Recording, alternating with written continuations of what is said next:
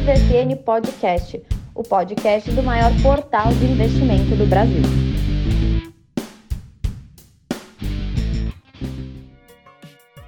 Seja bem-vindo novamente ao ADVFN Podcast, o podcast do maior portal de investimentos do Brasil. Acompanhe a gente que tem muita notícia legal. Na primeira edição eu acabei esquecendo de me apresentar, então vamos lá. O meu nome é Haroldo Glomb, eu sou jornalista, colaborador da ADVFN de longa data e estou comandando aqui esse podcast cheio de feras para trazer notícias, informações e dicas para você fazer um bom investimento. Durante a semana, o dólar teve leve queda, principalmente ali na quarta-feira, muito pela esperança de mais estímulos fiscais nos Estados Unidos, somando aí com essa busca de sinais que o mercado tenta encontrar da trajetória da saúde econômica e fiscal do Brasil. São temas ainda incertos. O que é certo é que a parcial do mês do dólar da moeda americana acumula queda de 0,15% e no ano a valorização é de 39,89%. Será que chegamos aos 40? Vamos esperar. A previsão do mercado financeiro para a queda da economia brasileira ficou este ano em 5%. A estimativa de recuo do PIB está no Boletim Focus, que é divulgado pelo Banco Central. Na semana passada, para você ter uma ideia, a previsão estava em 5,03%. Para o próximo ano, a expectativa de crescimento foi ajustada para 3,47%. Antes estava em 3,50%. Para 2022 e 2023, o mercado financeiro continua a projetar uma expansão de 2,5% do PIB. Falando sobre inflação, a projeção para o Índice Nacional de Preços ao Consumidor Amplo, o IPCA, saiu de 2,47 para 2,65 neste ano. Já pensando no ano que vem, a estimativa da inflação permanece no mesmo valor, 3,02%. E a previsão para 2022 e 2023 também não teve alteração nenhuma, 3,50 para 2022 e 3,25 para 2023. Uma das gigantes do mercado brasileiro e queridinha de todos, ou praticamente de grande parte dos investidores, a Petrobras divulgou seu relatório de produção e vendas no terceiro trimestre de 2020 com bons números, superando aí a expectativa do mercado. Mesmo com o crescimento da produção, a empresa destacou que não aconteceu excesso de estoques mesmo com a redução de demanda global por petróleo, justamente pela Covid-19, toda a pandemia que está aí, decorrente da integração entre produção, refino, logística e comercialização. Para se ter ideia, após operar com 55% da sua capacidade lá no segundo trimestre deste ano, a Petrobras voltou a operar nas suas refinarias com 80% da capacidade. Já está bem ali pertinho do ambiente mais normal antes da pandemia. E a companhia segue a estratégia de alienar ativos que estão fora do seu plano de crescimento. Está focando muito na produção de petróleo do pré-sal, que nesse terceiro trimestre de 2020 já começou a surtir efeitos. Vamos ficar de olho aí. Outra queridinha e gigante aqui do Brasil é a Vale, que no terceiro trimestre de 2020 retomou produção em unidades impactadas lá no segundo trimestre, na metade do ano, pela pandemia, a pandemia mexendo com as empresas. O destaque fica para os sistemas Sul e Sudeste, principalmente com o aumento de produção do complexo de Itabira. Porém, a verdadeira evolução, de acordo com alguns especialistas, da produção veio lá do Sistema Norte, com a maior exploração do minério de ferro de Carajás. Este volume já superou muito as expectativas, porém as vendas foram menores, muito pela retomada de estoque para atender suas unidades de blindagem em portos do Oriente. A Vale, vale lembrar, desculpe o trocadilho, vai divulgar o seu resultado, o seu balanço do terceiro trimestre de 2020 no próximo dia 28, semana que vem. E o mercado está esperando um forte faturamento, geração operacional de caixa e lucratividade alta, justamente por conta do preço do minério de ferro que já superou 120 dólares a tonelada e, evidentemente, o dólar que nesse período foi às alturas.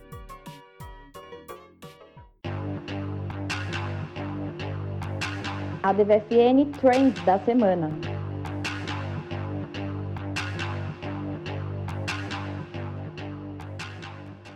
Tendências é com o Brasa, aqui na DVFN Podcast. Vamos lá, Brasa, o que você tem para falar a respeito das eleições? Lembrando que uma das principais armas de muitos políticos é o transporte público. Então, como é que a gente pode ficar atento aí, quem vai investir no mercado, relacionado com compra de ônibus, novos veículos, reestruturação da frota, talvez BRT. Aqui em Curitiba tem sempre a lenda do metrô curitibano, que dessa vez não saiu. Enfim, Brasa, a bola tá contigo. Como é que vai? Fala, Haroldo, tudo bem? É, sobre o modal transporte, nós temos duas grandes tendências. Uma é a bicicleta, que aparece em quase todos os planos de governo que eu analisei. Eu passei bastante tempo analisando os planos de governo de candidatos de várias cidades. Os únicos que não falam tanto de bicicleta são os de Salvador. Não sei porquê. Até parece que tem um elevador no meio da cidade. Mas todos os outros falam muito de bicicleta, então essa é uma oportunidade para os empresários que investem nesse modal de transporte para quem tem alguma ligação com isso, também para aluguéis de bicicleta, tivemos um grande impulso nesse, nesse sentido no, nos últimos meses. E além da bicicleta, temos como grande oportunidade os carros elétricos, né? Inclusive o candidato líder de Curitiba, ele é um dos poucos a prometerem até substituir a frota de táxi por veículos elétricos. Os outros falam muito em ônibus elétricos, em VLTs, que também funcionam com eletricidade.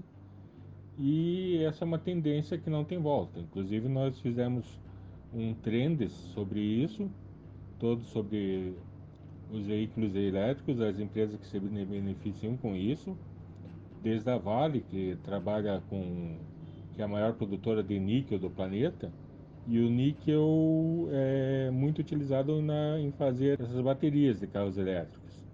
A VEG também está muito bem posicionada nesse sentido. Então essas são as duas bases dos programas de eh, mobilidade de quase todos os prefeitos: bicicletas e veículos elétricos. Não dá, Brasa, para separar mais a tecnologia da nossa vida. Estamos com aplicativos para tudo. Pedimos comida, pedimos veículo de aplicativo para levar a gente para qualquer lugar, pedimos o que você imaginar. Planos de saúde já aderiram para isso, a administração pública também está indo para esse lado de pegar as startups. É um bom momento para startups, para empresas de tecnologia, com as eleições chegando, o que, que a gente pode esperar então nesse aspecto, Brasa? É, Haroldo, pelo jeito vai faltar startup tecnológica no Brasil, vai faltar empreendedor porque atrair startup de tecnologia está, de uma maneira ou de outra, nos programas de governo dos líderes das prefeituras de Belo Horizonte, Curitiba, Porto Alegre e Campinas. Em lugares com mais luta também estão, a gente vê essa proposta em São Paulo, em Rio de Janeiro e até em Rio Branco se existisse. Mas como não existe, deixa para lá. O que vai faltar é startup de tecnologia. Nós vemos em Curitiba iniciativas como o Vale do Pinhão e existem similares no Brasil inteiro. Outros lugares querem atrair esse tipo de empresa.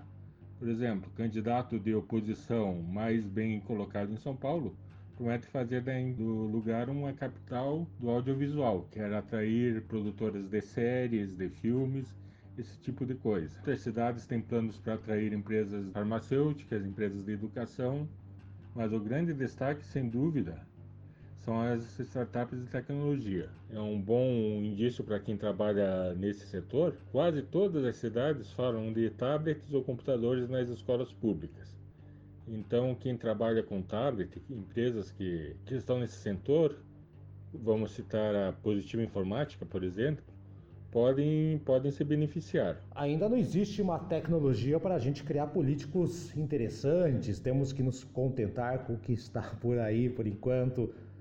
Porém, Brasa, a minha grande pergunta é: a tendência é termos novos políticos de verdade ou segue a velha política? O que, que a gente pode esperar dessas eleições em termos de posicionamento político, principalmente de algumas grandes cidades, Rio de Janeiro, Porto Alegre, São Paulo, suas principais, aí Curitiba, o que, que podemos esperar? Na maioria das cidades, Haroldo, dá para perceber que o povo está fazendo uma virada radical no sentido do deixa como está para ver como é que fica. Há um aumento muito grande e surpreendente da procura de políticos de centro ou não alinhados, fora algumas exceções, né? São Paulo tem entre os líderes políticos de partidos mais extremistas, um de um lado e outro do outro, além do candidato da situação, a candidatos fortes de, de partidos de esquerda mais radical no Rio Grande do Sul, em Porto Alegre. Mas na maioria do, dos lugares, eu diria um compasso de espera para ver o que acontece com a economia depois da pandemia e o que acontece nos Estados Unidos. Eleições aqui, eleições lá nos Estados Unidos. Então, Brasa, se ganhar o outro candidato, não for o Trump, o reeleito, tivemos lá o novo direcionamento político nos Estados Unidos. Como é que fica o Brasil nessa história toda? Afinal de contas, o nosso atual presidente está completamente vinculado, linkado e ideologicamente adaptado ao Trump. Vai mudar alguma coisa? Well, the book is on the table, and no, matter what happens, the book remains always on the table. Uh, brincadeira. Uh, o que acontece nos Estados Unidos é que pela primeira vez o governo brasileiro apostou todas as suas fichas em um cenário só, que vimos até agora nesse primeiro governo Trump e primeiro governo Bolsonaro. É que não houve grandes avanços para nós. Se acontecer alguma coisa mais significativa será por meio da iniciativa privada, por meio das câmaras do comércio, Brasil e Estados Unidos. Vamos dizer que, que Trump cumpre o que está prometendo e se lança numa guerra comercial com a China. O que, que o Brasil ganha com isso? O Brasil, geograficamente, está numa péssima situação. Se os Estados Unidos forem trocar a China por outro parceiro, eles têm a Índia, que já está no mercado europeu e asiático, e se eles quiserem é, atender o próprio mercado, bom, é para isso que eles têm o México. Então, o Brasil, nesse sentido, só tem a sua força inegável na região, mas que para os Estados Unidos não valem muito nesse xadrez geopolítico. O grande mercado realmente está ali na Europa e na Ásia. Também nós temos é, a nossa posição de ser um dos grandes produtores de alimentos do mundo. E nós não vamos jogar fora um cliente do tamanho da China. A grande diferença que existe agora da Guerra Fria é que na Guerra Fria havia dois mundos completamente diferentes. Você podia passar a vida e não ver nada vindo da União Soviética. Tanto que a arte soviética só foi descoberta décadas depois. Mas hoje, um é cliente do outro. Nós temos aí diversos produtos chineses, carros, eletrodomésticos andando pelas ruas e como eu disse, a China é uma imensa compradora dos alimentos brasileiros. Eu não vejo muito que o Brasil possa ganhar numa guerra comercial com a China, sendo aliado do, do Trump. Nesse primeiro governo, o que eles pediram, muito nós já demos. Então nós temos até sem material de, de troca. Entrando Trump ou entrando Biden, não, não acredito que vai fazer muita diferença, por causa justamente da posição geográfica do Brasil.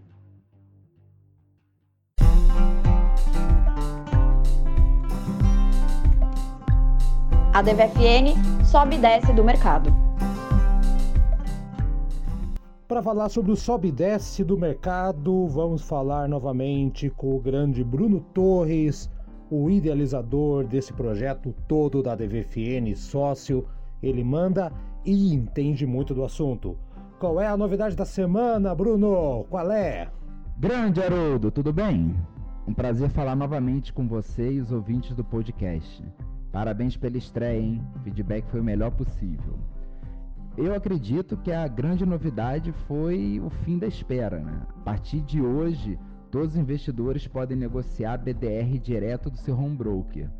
Para quem não sabe, agora os investidores locais podem investir em gigantes globais como a Apple, Google, Tesla, Amazon e mais de 600 empresas sem precisar comprar ações onde elas estão listadas no exterior, como a Nasdaq, por exemplo. Quem tiver mais interesse, a DVFN fez uma matéria bem legal no site, explica tudo sobre BDR. Vale a pena dar uma conferida lá. Bruno, já começou a temporada de balanços, né? Como é que tá aí? Como é que começou essa história toda? Começou bem, Haroldo. A CSN agradou o mercado logo na estreia, como eu comentei no programa anterior. O mercado espera uma melhora em relação ao segundo trimestre, mas ainda assim com resultados mais fracos do que 2019. Vale lembrar que os resultados do último trimestre refletiram os impactos da pandemia após o período mais desafiador de 2020, que foi a queda histórica do PIB de menos 9,7%. A temporada do terceiro trimestre é uma das mais esperadas pelos investidores e pode confirmar a recuperação econômica. A pandemia afetou os segmentos da economia de maneiras diferentes e alguns setores devem se destacar em relação a outros nessa temporada. A alta do preço do minério deve ajudar os setores de materiais básicos, o setor bancário e o elétrico devem ter bons resultados. E essa semana também tivemos várias divulgações fortes de prévias operacionais, com as, com as construtoras batendo recordes e devem resultar sólidos balanços. Da parte negativa, as empresas de saneamento podem vir com resultados mais fracos.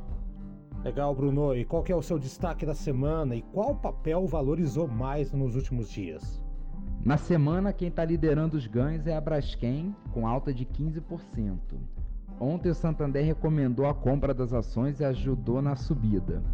O banco acredita que a Braskem pode apresentar bons resultados no dia 5 de novembro e destaca como fatores positivos os spreads maiores, os custos mais baixos da nafta e uma melhora nos volumes.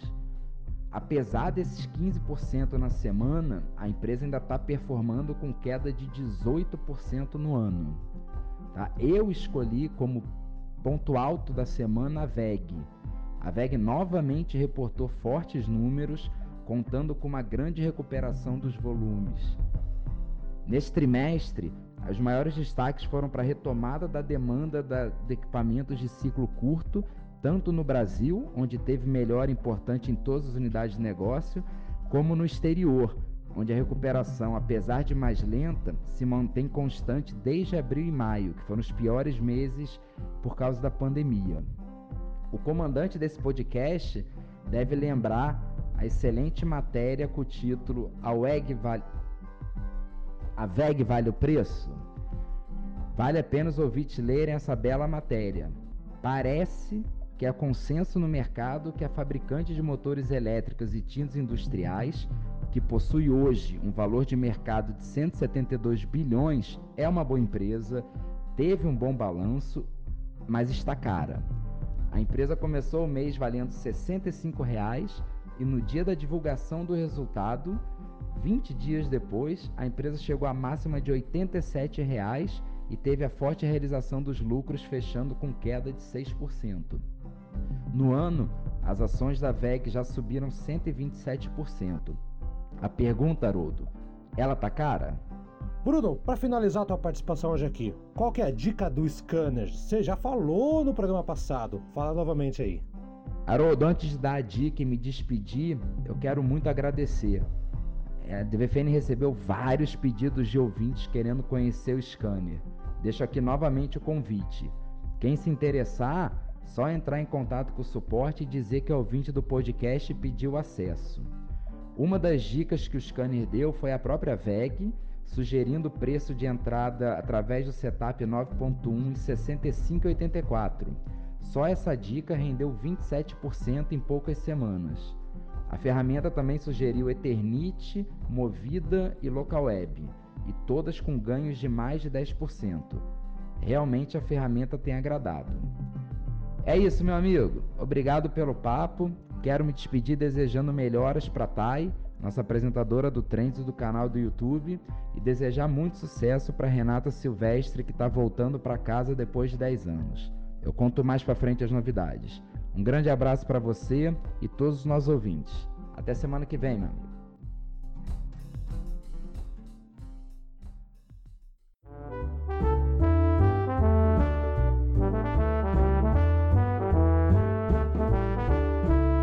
A DVFN Impacto de Mercado.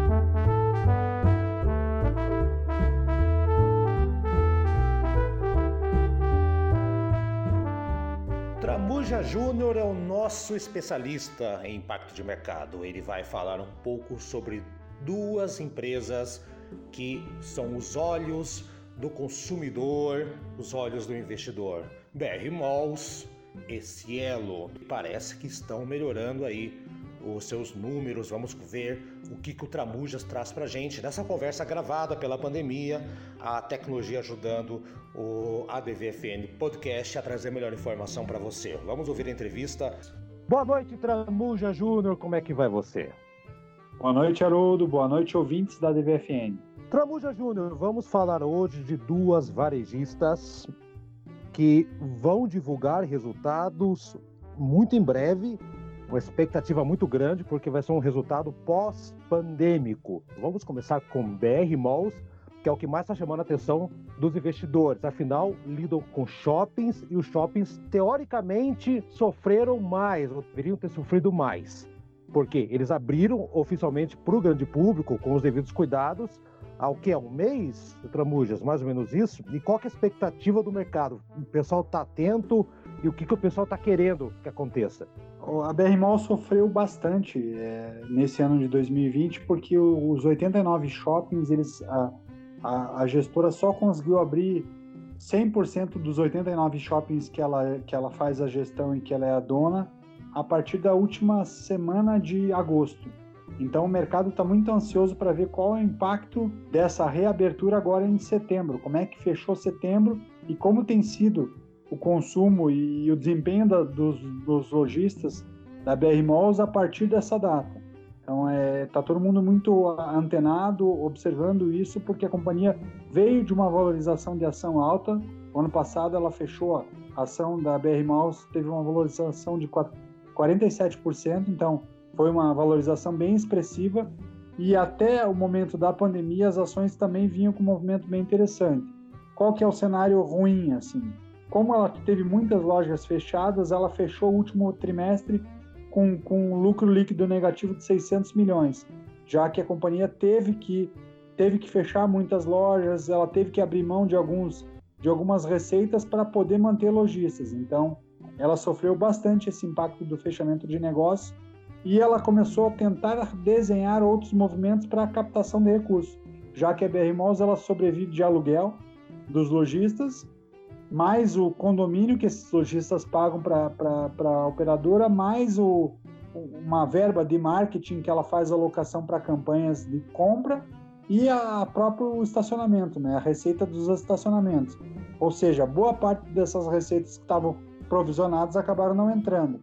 O que, que a BR Malls traçou para tentar atender um público de alguma forma? Ela caminhou e desenvolveu uma plataforma de marketplace para que o lojista não tivesse preso somente a venda física, então os lojistas que conseguiram começaram a vender, principalmente é, em oito shoppings, a partir dos, dos, aplicativos. Quem trabalhava com a parte de fast foods começou também a atender através dos deliveries. Então, o shopping facilitou algumas ferramentas de delivery para que quem trabalhasse com, com a parte de alimentação dentro dos shoppings da BR Malls tivesse um acesso, uma gestão mais próxima e pudesse atender, de certa forma, um mercado.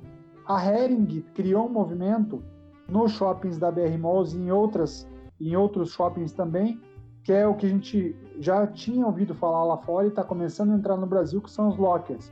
Você compra no e-commerce da loja e você não pega dentro da loja do, da Hering nos shoppings da BR Malls, mas você pega.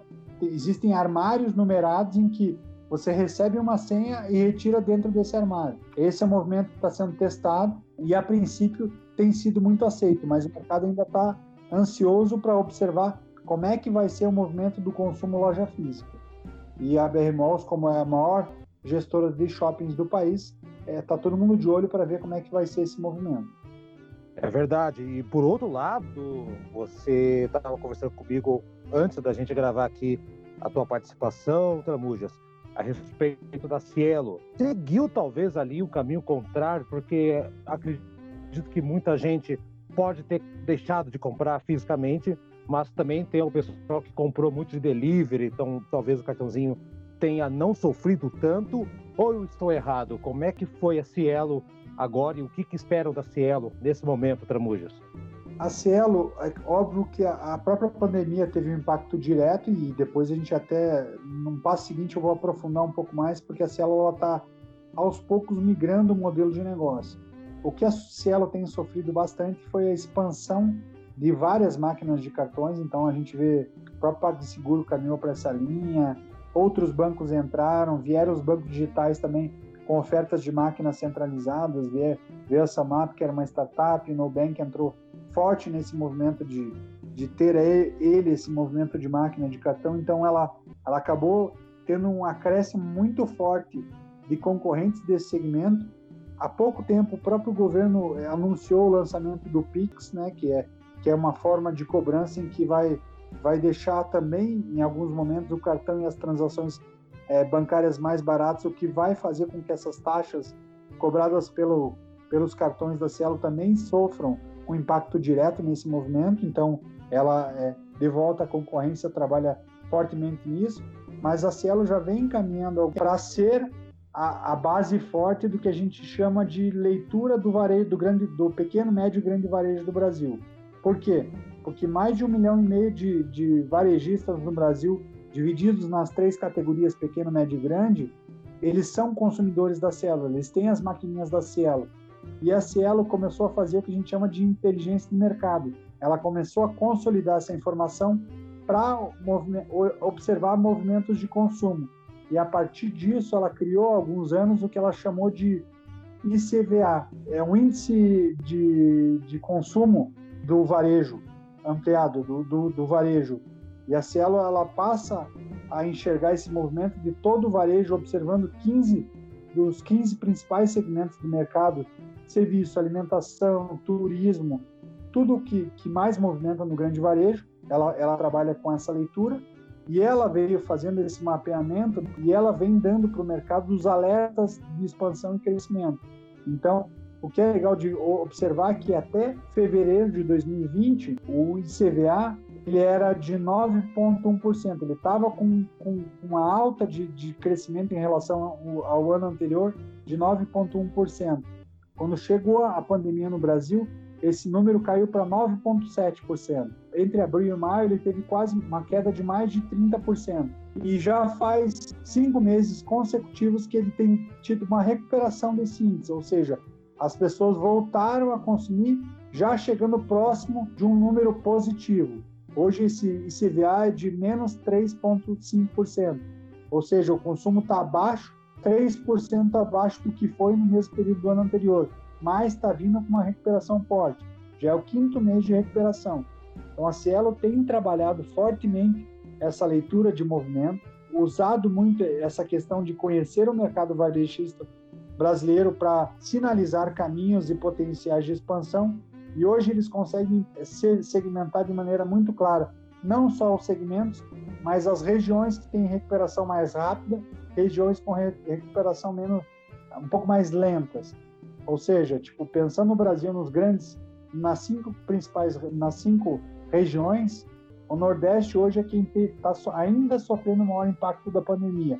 Uma queda da, da, do, do consumo de 7,9%, enquanto o Norte, como ele já, ele já passou pela pandemia, ele já ele já sentiu é, de maneira mais abrupta e já tem recuperado, já tem feito um movimento de abertura de mercado mais rápido, esse impacto está 1,1% só abaixo do que aconteceu no ano anterior. E nesse CVA, o que, que ele também mostra? Que tem alguns segmentos que a gente não, não, não observava como, como recuperação rápida e que tem acontecido de forma bem assertiva que foi o varejo alimentício, ou seja, é, não só o, o, os serviços de entrega de alimentação, mas também de, de, de, restaurantes e redes de fast food, e serviços automotivos de autopeças.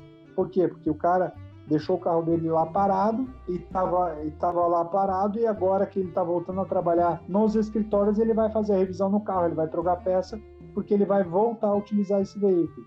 E algo parecido tem também sido sinalizado pelas empresas de locação de veículos. A gente já teve a oportunidade de entrevistar o CEO da Movida e ele falou que, surpreendentemente, a recuperação já começou em julho e tem sido de maneira muito forte para eles. E com a Localiza, esse movimento também tem acontecido da mesma forma. Porque, na verdade, Tramujas, acho que temos que pensar da seguinte maneira: se o mercado ou se essas ações, essas empresas estão num período de baixa em 2020, é uma baixa de 2020, não é exclusivamente culpa de gestão da empresa ou de um, um erro estra estratégico, não é nada disso. É um impacto de ano atípico, porém, como as empresas estão enxergando cada vez mais o mercado que elas estão inseridas, pode ser uma boa oportunidade de comprar barato ações de companhias que têm potencial de recuperação rápida. Maravilha, então. Vamos dar tchau para todo mundo aqui. Semana que vem nós vamos ter mais um tema. O que será que a gente vai conversar, hein, Tramujas? Já tem ideia aí? Tem, uma, tem um coelhinho na cartola ou semana que vem é surpresa? Tem vários cenários bem interessantes, eu quero esperar a confirmação deles, mas já tem alguns coelhos bem interessantes na cartola. Acho que vale a pena acompanhar nosso podcast para pescar o que demais a gente vai trazer de informação. Então, boa noite. Boa noite. Um abraço a todos.